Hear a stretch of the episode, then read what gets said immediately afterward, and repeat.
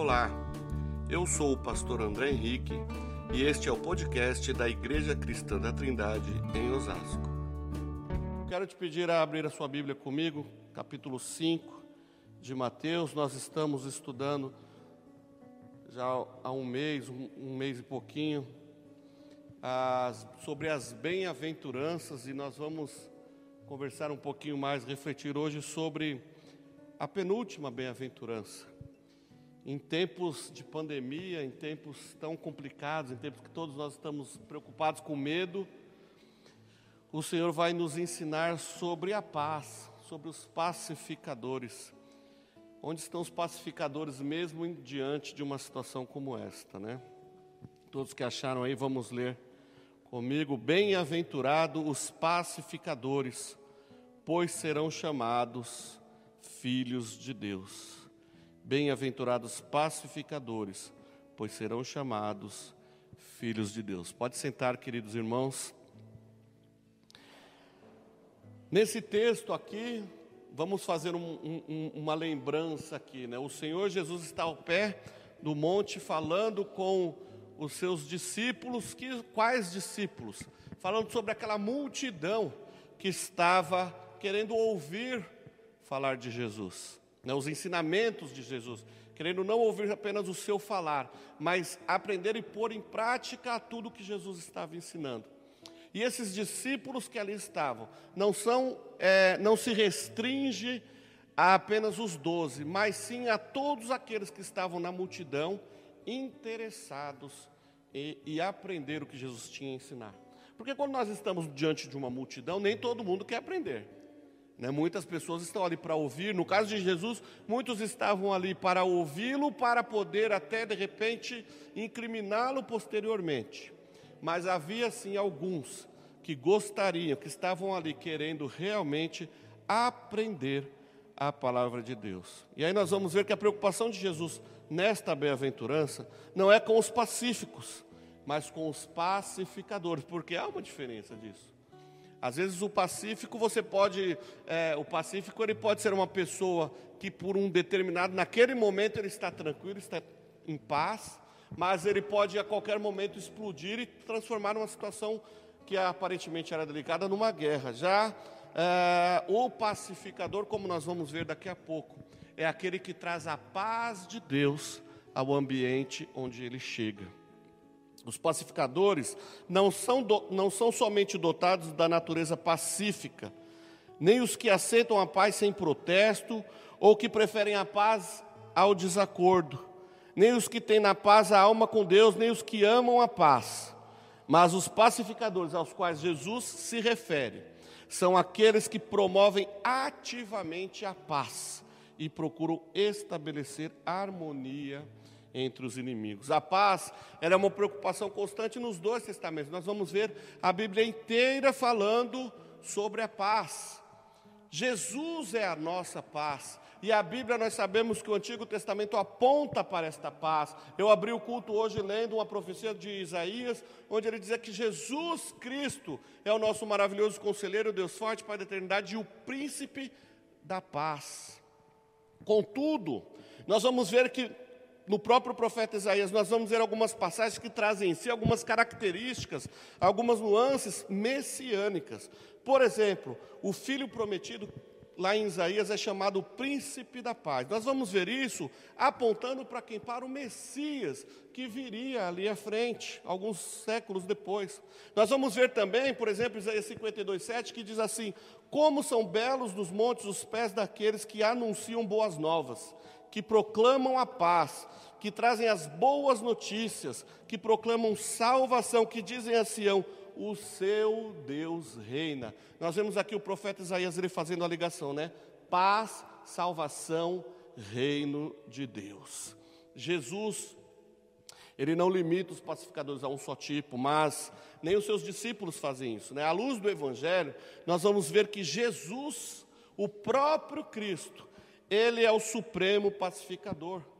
Porque somente Jesus é aquele que pôde e pode fazer, pode trazer paz entre Deus e os homens, e entre os homens e os homens. Nossa pacificação incluirá a promulgação desse evangelho. Opa! a promulgação do Evangelho. E aonde entra o Evangelho nessa situação que estamos falando sobre paz? O Evangelho ele é a palavra de Deus. Sendo a palavra de Deus, o Evangelho é o prenúncio da paz. O Evangelho é a paz.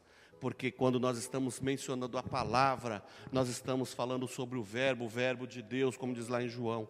É a palavra de Deus que traz paz ao mundo. Somente o Evangelho pode trazer paz. Em vez de se deliciar na divisão, na amargura, na discórdia ou em alguma mentalidade mesquinha do tipo dividir e conquistar, os discípulos de Jesus deliciam-se em promover a paz sempre que possível. Nós vamos ver que fazer a paz não é apaziguar, é diferente. O verdadeiro modelo é a custosa pacificação de Deus. Por isso que Jesus, quando está nos dizendo, faça a paz, né? Bem-aventurados os pacificadores, por quê? Porque quando o Filho de Deus, o pacificador, ele chega em algum lugar, pode haver o conflito que houver. Ele está levando a paz porque ele está levando Jesus aonde ele chega. Eu e você somos representantes de Cristo, o Espírito Santo deve estar na nossa vida para que aonde estivermos, onde nós passarmos, aonde nós chegarmos, a paz vai inundar o lugar, porque nós estamos trazendo a paz que é Deus. Olha que coisa mais linda e interessante. Aqui, quando Jesus está nos ensinando a sermos os pacificadores, ser pacificador não é apenas apaziguar uma confusão ou uma guerra, é uma mudança de coração, é uma mudança de mente. Então, por isso que somente os filhos de Deus conseguem entender e trazer esta paz aonde Ele está. Os que empreendem esse trabalho são conhecidos como filhos de Deus. Não tem como você se dizer filho de Deus sem ser um pacificador. Isso jamais vai acontecer. As suas atitudes, as suas características como um pacificador, as, as qualificações farão com que você seja notado como um filho de Deus. No antigo Israel, nós vamos ver que Israel, no Antigo Testamento, Israel recebe o título né, de filho. Né, nós vamos ver, por exemplo, em Oséias 1,10, ah, o texto diz que Israel, em Israel estão os filhos de Deus. Agora o título pertence aos herdeiros do reino de Deus. Quem são esses herdeiros? Né? Os humildes, os pobres em espírito, os amantes da justiça, os misericordiosos, os que nós já estudamos, que estão nos versículos acima, esses são ah, os herdeiros do reino, porque são especialmente capacitados para promover a paz e assim refletir algo do caráter do seu Pai celestial. Olha que coisa linda que Jesus está nos ensinando. O pacificador ele está refletindo algo do Senhor.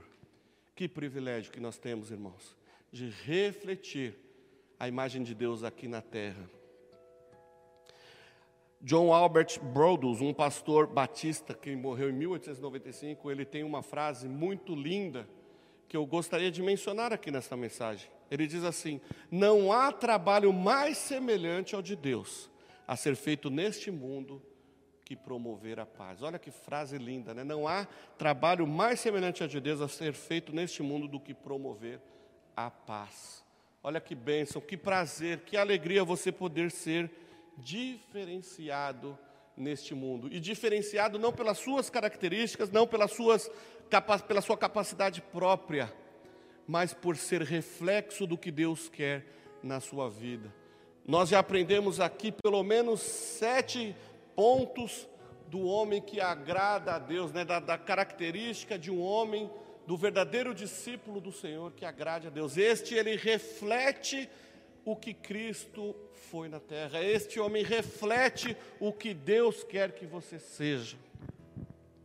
Vamos falar um pouquinho sobre a paz entre Deus e o homem, e o homem e o homem. Jesus, como pacificador, ele fez a paz entre Deus e o homem, mas ele também fez a paz entre o homem e o homem. É uma frase meio esquisita, tem um professor de português aqui que ele está olhando para mim assim, mas Deus faz a paz entre os homens, Deus produz isso, né? A paz entre Deus e o homem. O homem, desde o Éden, veja lá, desde o Éden, no primeiro pecado, a sua comunhão foi quebrada. O elo foi quebrado, então nós fomos, o homem foi separado de Deus e perdeu a paz com Deus, perdeu a comunhão com Deus, tornou-se inimigo de Deus. Esta inimizade demonstra-se de duas maneiras específicas. Primeiro, o homem não se interessa em buscar um relacionamento vital com Deus. Sabemos que Deus está lá no céu, soberano, em glória, em Sua majestade, mas nem todas as vezes. Aliás, estou aqui para dizer que na maioria, 99% das vezes nós não nos preocupamos no relacionamento com o Senhor. Quando nós, eu estou dizendo nós, é a humanidade, porque nós, verdadeiros cristãos, discípulos do Senhor, nos preocupamos quando nós entristecemos a Deus. Mas o ser humano, de um modo geral, num contexto geral, está pouco preocupado com este relacionamento com Deus, não se importa. O homem, de um modo geral, ele virou as costas para o seu Criador e deliberadamente se faz de surdo. Deus está batendo a porta. Apocalipse diz isso, Deus está batendo a porta, mas o homem não quer abrir, o homem se faz surdo. Deus está nos chamando, o Senhor está nos convidando para cear, para cear com Ele por toda a eternidade, e o homem está fazendo-se de surdo. Ah, deixa para depois, mais tarde. Hoje eu estava falando com uma família, ah, convidando para vir para a igreja, fiz até o apelo por WhatsApp, e a pessoa falou assim: somente no momento certo. Você que está me ouvindo hoje, neste momento, nesta noite, talvez o momento certo seja esse, seja agora. Talvez seja o único momento que você terá para tomar a decisão mais importante da sua vida, aceitar Jesus como Senhor e Salvador e tornar-se, fazer parte da grande família dos eleitos do Senhor. O Senhor sabe qual a sua necessidade, então não falte, não pense é, em tomar decisões depois. O Senhor está te chamando hoje, o Senhor está te chamando agora. Um outro ponto, quando nós ah, colocamos outras coisas na, na, na, no lugar do Senhor, né, quando as nossas prioridades são outras. Ah, eu coloquei aqui, acompanhando até o livro do Dr. Shed, eu chamei isso de idolatria. Porque a idolatria não é somente quando nós criamos uma imagem de alguma coisa e nos prostramos em adoração ali. Não, não é só isso não tudo aquilo que toma o lugar do Senhor na minha vida e que eu faço daquilo algo muito importante, isso se torna uma idolatria. Um namoro pode ser uma idolatria, um time de futebol pode ser uma idolatria. Glória a Deus. time de futebol pode ser uma idolatria, uma música, ah, sei lá, músicas pode ser idolatria e por aí vai. Então, quando nós colocamos isso no lugar do Senhor, nós estamos virando as costas para Deus. Né? Então, em vez de adorar o Criador, a gente cria nossos próprios deuses. A humanidade cria seus próprios deuses e presta, o pior é isso, presta honrarias e devoções que são devidas somente a Deus. Quando nós colocamos outras coisas, sejam elas quais forem, no, no lugar que é devido do Senhor, somente dele, nós pecamos, nós agimos mal. E por conta disso o homem não tem paz com Deus, pois tem sobre si a ira do Senhor, né, a manifestação da justiça de Deus. Mas Deus, irmãos, Deus é fantástico, Deus é maravilhoso. Então, como Ele é infinitamente santo, Ele não pode ter comunhão comigo e com você, porque nós vivemos na prática do pecado. Não é segredo para nós aqui que qual é o único meio então de nós reatarmos esse relacionamento? Como solucionar essa divisão, essa ruptura que houve entre o homem e Deus por conta do pecado? Deus enviou então Jesus, o seu filho, o seu único filho, para que seu sangue fosse derramado por nós, sendo, sendo o purificador, o ato purificador do nosso pecado, e assim termos paz com Ele, somente pelo Filho. Uma vez que aceitamos e entendemos o sacrifício da morte de Jesus na cruz por nossos pecados, o reconhecemos como Senhor e Salvador de nossas vidas, o nosso relacionamento com Deus, a nossa paz é restaurada. E nós estamos aqui hoje, nesta noite, para celebrar este momento tão lindo e sublime que o Senhor fez por nós. Ele morreu na cruz, derramou o seu sangue para nos trazer salvação e vida eterna Né? E hoje nós estamos aqui para lembrarmos disso.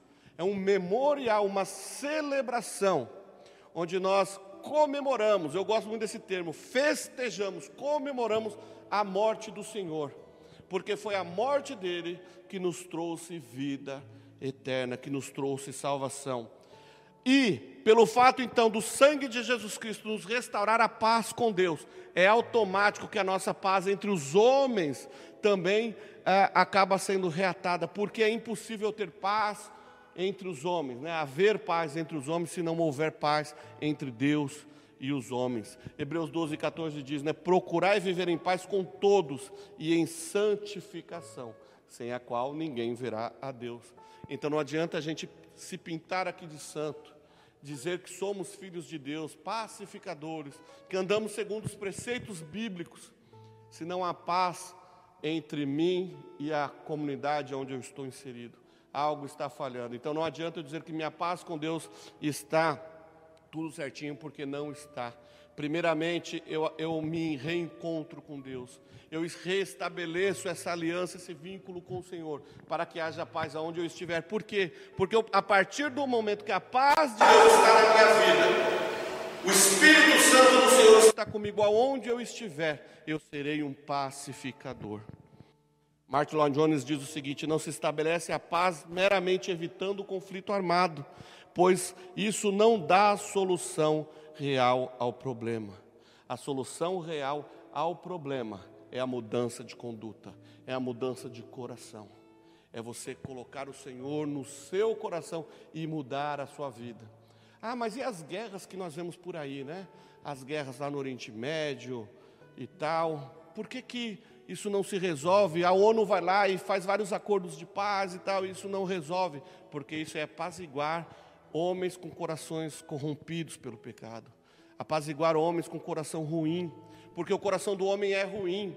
Agora, quando esses homens realmente reatarem o relacionamento com Deus, entenderem que a paz que a humanidade espera, a paz que o mundo precisa, é a paz com Deus, haverá uma mudança de coração, e esta paz, aí sim, esta mudança, vai se refletir entre os homens, vai se refletir entre a sociedade, vai se refletir no mundo inteiro. Mas sabemos que isso é muito delicado e complicado, nem todos vão crer no Senhor. E por isso, muitos vão pagar o preço vão pagar muito caro por isso. A única maneira para reinar a paz entre os homens seria Deus operar um milagre de purificação em corações, nos corações daqueles que buscam a guerra, aqueles que buscam briga, aqueles que lucram com a guerra. A gente falou, né? Mencionei as guerras lá no Oriente Médio e tal, mas tem muita gente que lucra com a guerra. Infelizmente é uma realidade, mas há muitas pessoas que lucram com a guerra. Da mesma forma que existem os tráficos de armas. Olha aí, é tanta coisa, é tanto dinheiro que gera, e que se não houver uma mudança de coração, as coisas nunca irão mudar. Tiago nos mostra a impossibilidade de se criar a paz sem a transformação de um coração, ah, sem uma transformação profunda no coração. Vê comigo lá, ó, Tiago 4, versículos 1 e 2. De onde vêm as guerras e as discórdias que há entre vós? Será que não vem dos prazeres que guerreiam nos membros do vosso corpo? Olha aí. Será que essas questões, essas, a, a guerra, ou seja lá qualquer tipo de conflito, não é gerado primeiramente dentro do coração humano, né? Cobiçais e nada conseguis, matais e invejais e não podeis obter, brigais e fazeis guerra, nada tendes, porque nada pedis. E o texto vai continuar, e quando pede, ainda pede errado. Nós precisamos, como filhos de Deus, trazer paz ao mundo. E como fazemos isso? Anunciando o Evangelho de Cristo. Devemos perceber com clareza cristalina que a ausência da paz entre pessoas e povos se explica pelo pecado que irrompe no meio dos relacionamentos humanos. Se reatarmos nosso relacionamento com Deus por meio do sangue de Cristo, teremos paz com Deus e paz com os homens. Quero falar um outro ponto agora. Mencionar Jesus como o pacificador exemplar. Jesus, ele é ele é o nosso exemplo, não só como pacificador, mas um exemplo de tudo. né, um exemplo de como ser filho, de como ser um funcionário, de como ser obediente aos pais, de como ser ah, temente a Deus. Olha só, Jesus, ele nos ensinou diversas coisas, mas vamos focar aqui, por exemplo, no fato dele ter oferecido voluntariamente a sua vida por mim e por você. 2 Coríntios 5:20, Paulo vai nos dizer né, que Cristo, por Cristo Jesus, nós podemos rogar às pessoas que se reconciliem com Deus. Esse é o valor do sacrifício de Jesus. Não há nada que nós possamos fazer, nada, que venha restabelecer o nosso relacionamento com Deus, somente pelo sangue, somente pelo reconhecimento, pela aceitação do sacrifício de Jesus Cristo como Senhor e Salvador das nossas vidas. Somente um banho no sangue de Jesus Cristo vai nos reconciliar com Deus.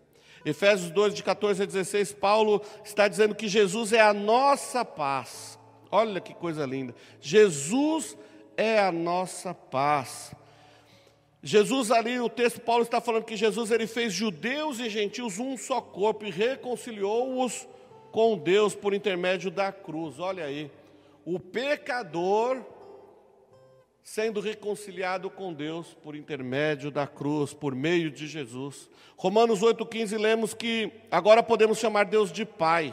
Isso é possibilitado por Cristo e efetuado pelo Espírito regenerador, que testifica com o nosso espírito que somos filhos de Deus. Jesus, o nosso maior exemplo de pacificador.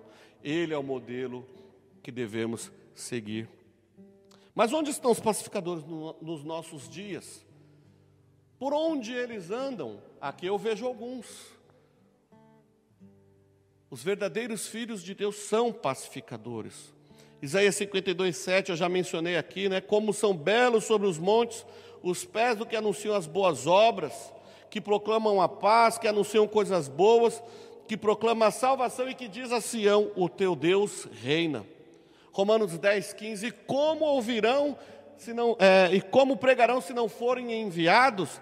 Assim como está escrito, como são belos pés do que anunciam as boas novas. Os pacificadores são também todo aquele que anuncia as boas novas da paz em Jesus.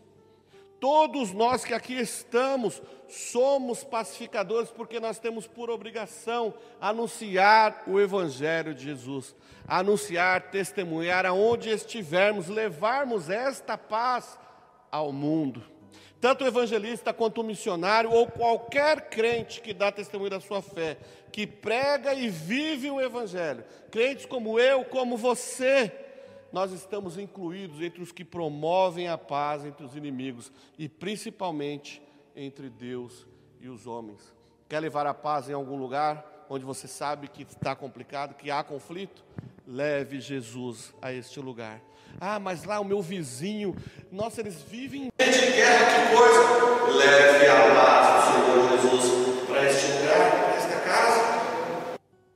Pregar o evangelho puro é ser pacificador aonde você estiver, porque o homem não poderá realmente estar em paz com Deus enquanto não se render verdadeiramente a Ele por intermédio de Jesus Cristo. Seja você também um pacificador. Agora, as qualificações do, do, do pacificador, né?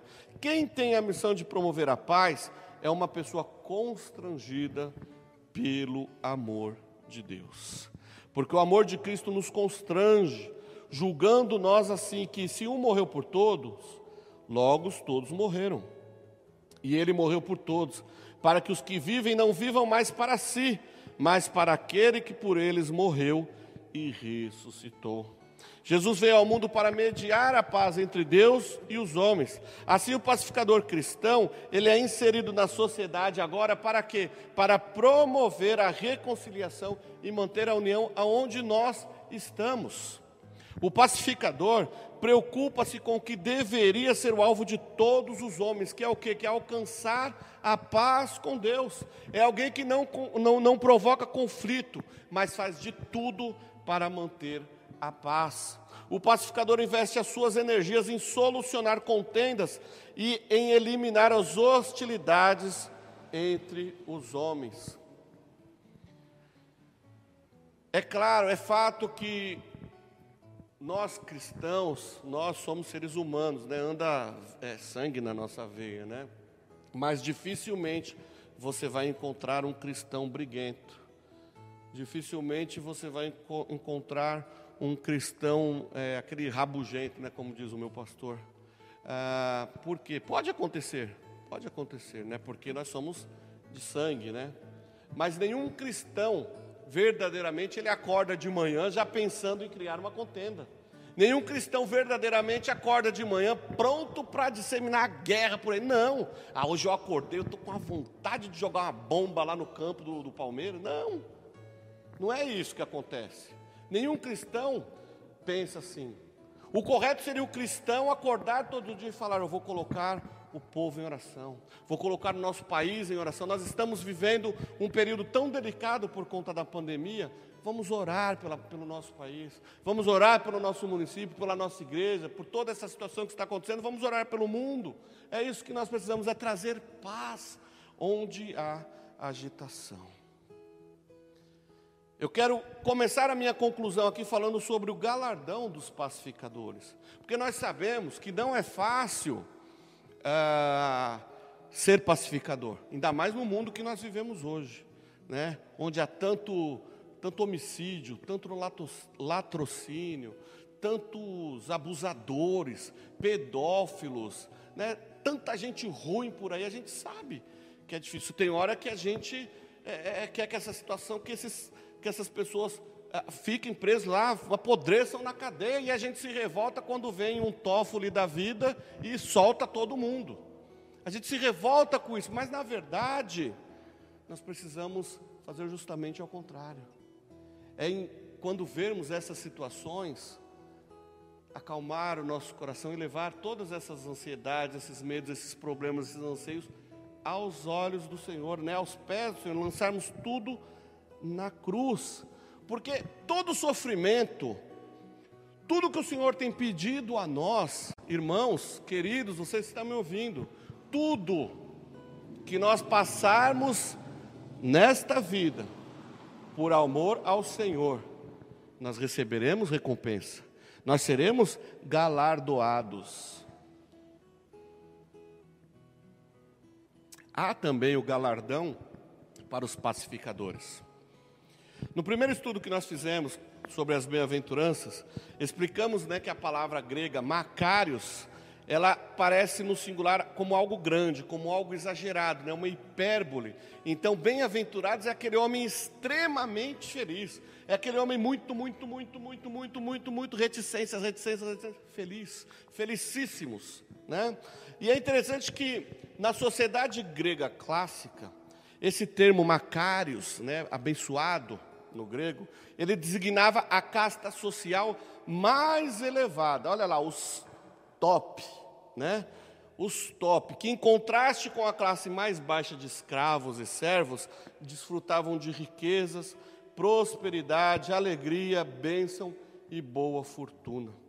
No Novo Testamento, o termo macários projeta em geral sua referência quantitativa a bens e coisas que passou a ser reservada a características quantitativas, em especial a alegria, a felicidade, ao bem-estar que se manifestam nos cristãos quando participam do reino de Deus, ou seja, a nossa maior riqueza, a minha maior prosperidade, a minha maior alegria na vida. Aliás, a maior alegria na vida de alguém é de poder ser chamado filho de Deus. Olha o galardão do pacificador, é ser aquele homem reconhecido como filho de Deus. Olha, ali eu vejo passar um homem, ali eu vejo passar uma mulher, ali eu vejo uma família caminhando, e eles eu tenho certeza que são filhos de Deus, porque eu posso ver com as atitudes, eu posso ver na maneira deles agirem, na maneira deles falarem, como eles vivem. Eu sinto que a alegria deles está está nos céus, a alegria deles está no Senhor, a, a, o que eles anseiam, a prosperidade que eles aguardam, é a prosperidade lá na vida eterna, é com o Senhor. Isto é a nossa maior riqueza. Bem-aventurados somos nós, porque temos o Senhor e desfrutaremos com Ele dos céus por toda eternidade. Esta é a nossa maior riqueza. Jesus afirma que os, que os pacificadores serão chamados filhos de Deus. Bem-aventurado é você, feliz é você, próspero é você que tem a sua riqueza no Senhor. Que maravilha vocês poder olhar para os céus e dizer: Papai, Paizinho, aqui estou porque eu preciso de Ti. E qual é o pai que não vai olhar para o filho com carinho e cuidar das suas necessidades? Agora, o que devo fazer para tornar-me então filho de Deus, para ser chamado filho de Deus? Existe uma receita, você que está me ouvindo. Creia no Senhor Jesus Cristo e será salvo tu e a tua casa. E eu quero ainda dizer, João 1,12, a todos, a todos, todos quanto receberam, deu-lhes a autoridade de serem feitos filhos de Deus, de se tornarem filhos de Deus, porque creram no nome de Jesus. Creia no Senhor Jesus e seja um pacificador. Pecadores podem se tornar filhos de Deus, e os filhos de Deus pacificadores serão reconhecidos diante dos homens como nascidos de Deus. Está em foco a realidade de alguém ser reconhecido, né? De alguém ser filho de Deus. O conceito implica em participação na herança dos santos. E assim sendo, trata-se de filhos adultos como Cristo, revestidos da plenitude e divindade de Cristo. Olha aí, a partir do momento que eu torno-me então filho de Deus, eu tenho direito à herança. E qual é a nossa maior herança? A vida eterna, o céu, aleluias. Glória a Deus. Mas ser filho também implica em responsabilidades, né? Ser filho de Deus implica em responsabilidades. Primeira delas, aceitar o nome do Pai. Você não é mais um órfão, você não é mais um filho da ira, um filho do pecado. Você aceita Jesus, você é batizado em nome do Pai, do Filho e do Espírito Santo. Olha que coisa linda. Quando no batismo em nome do Pai, do Filho e do Espírito você é, está ali sendo batizado, a partir de agora você é um, um para o mundo para nós que estamos ali vendo, para as testemunhas que estão ali assistindo, sabem que você é um filho de Deus. Não que você vai se tornar um filho de Deus no batismo, não. Quando você aceita Jesus Cristo como Senhor e Salvador de sua vida, você entra para a família, você é adotado por Cristo para a família do Senhor. Né? Então, e quando você torna-se então filho de Deus, não tenha vergonha ou medo de confessar o nome do seu pai. Há alguns filhos, a gente sabe, é natural, né? Que se envergonham do nome do pai, né? Às vezes o pai é um picareta, às vezes o pai, sei lá, é, é procurado pela justiça, às vezes o pai está preso, sei lá, tantas coisas acontecem, às vezes o pai é, envergonha a família, sei lá. Então o filho tem vergonha do pai. Mas o filho de Deus, ele não pode ter vergonha do pai, pelo contrário, ele precisa levar a paz do pai aonde ele estiver demonstrar na aparência e no caráter alguma semelhança com o Pai. A gente vê lá em Gênesis 1, lá 26 e 27, né, que o objetivo da criação era o quê? Que nós fôssemos semelhantes a Deus, né? As nossas ações e atitudes são indicadores da nossa filiação. É andarmos com uma boa conduta, demonstrando de quem somos filhos. E o terceiro ponto, amar o Pai. Esse é o maior o primeiro e maior mandamento, acima de todas as coisas: amar a Deus. Amar a Deus acima de todas as coisas é o próximo como a si mesmo. É amar a Deus. E amar a Deus implica em que? Em mudança de vida. Amar a Deus implica em mudança de atitude. Amar a Deus implica em renovação. O velho eu é lançado fora, porque agora a minha vida é para o Senhor. Outra coisa, amar o pai significa se comunicar com o pai. O filho que ama o pai, ele não fica o pai num quarto, quando ele chega em casa, o pai num quarto, o filho no outro, e se comunicando via WhatsApp. Não. O filho que ama o pai, quando ele chega em casa, vai lá dar um beijo no pai, abraça o pai, está com o pai, se comunica com ele o tempo todo. O filho que ama o pai, ele não consegue ficar sem se relacionar com o pai, sem se falar, sem se comunicar. Precisamos também, se amamos a Deus, termos esta vida de comunicação com o pai. Queridos, bem-aventurados são os pacificadores, pois serão chamados filhos de Deus. Esta, este foi o versículo que nós iniciamos a mensagem. E eu quero terminar com a seguinte fala: Bem-aventurados são os filhos de Deus, pois eles anunciam a paz na terra, Jesus Cristo. Quer ser um pacificador? Obedeça os mandamentos do Senhor. Creia em Jesus Cristo como Senhor e Salvador de sua vida e pratique tudo que o Espírito Santo tem nos ensinado. Ah, mas eu não sei como fazer. Entregue a sua vida hoje, ainda hoje, para o Senhor Jesus. Tenha em sua mão o manual de a regra de prática e fé de conduta, que é a palavra do Senhor. E você com certeza terá uma vida transformada. E juntar-se à família de Deus, sendo reconhecido como um pacificador e chamado como filho de Deus. Que Deus nos abençoe. Se você gostou deste podcast, siga-nos em nossas redes sociais: youtube.com/ictosasco, Instagram arroba @ictosasco e facebook.com/ictosasco.